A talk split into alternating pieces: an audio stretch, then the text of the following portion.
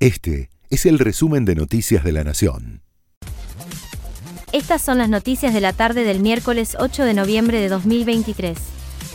El gobierno mantiene a Conu Rodríguez en la FIP a pesar del escándalo del espionaje ilegal. El dirigente de la Cámpora es subdirector en el ente recaudador y está vinculado con el escándalo de escuchas y seguimientos ilegales que involucran al policía retirado Ariel Sancheta, imputado por el yaqueo EO de centenares de teléfonos de dirigentes políticos, jueces de la Corte Suprema y periodistas.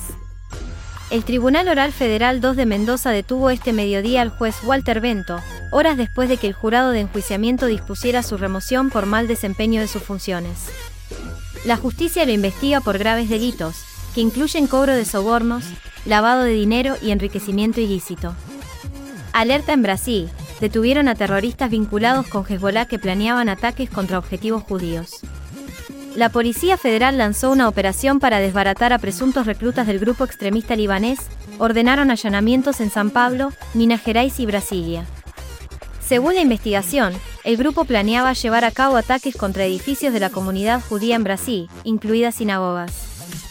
Un joven de 19 años, Lautaro Alvaredo, murió luego de ser atacado por una patota a la salida de un boliche en La Matanza. Ocurrió en el local bailable Cirux de la Ferrere, el domingo por la madrugada. La ambulancia tardó 14 horas en trasladar a la víctima a una clínica. El joven que es sospechado de matarlo fue identificado y se fugó con su padre.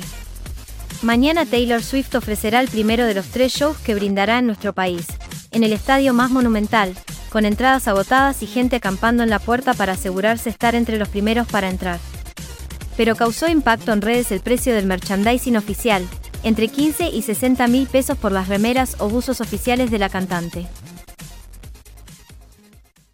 Este fue el resumen de Noticias de la Nación.